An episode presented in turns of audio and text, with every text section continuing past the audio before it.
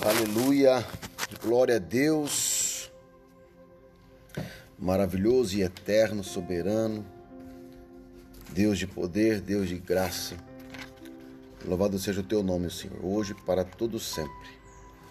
Queridos, seja abençoado pelo Senhor, que ele possa trazer sabedoria, que ele possa trazer discernimento, que ele possa trazer amor e que ele possa trazer fé ao teu corações.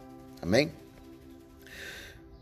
Muito bem, vamos iniciar uma semana, que essa semana venha a ser abençoada a todos vocês, homens de honra.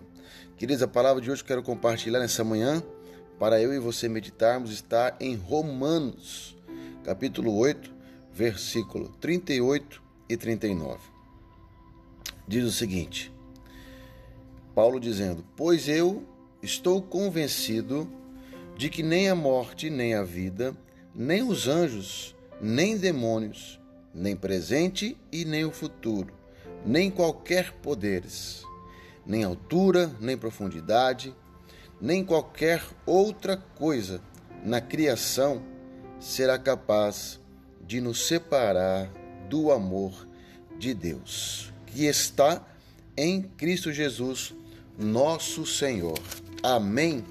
Glória a Deus.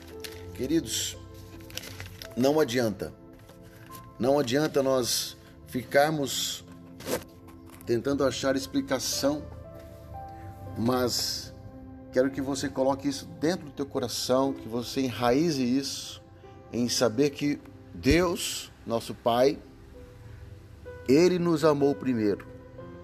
E o amor dele é incondicional. Ele ama do jeito que nós somos, da maneira que nós somos.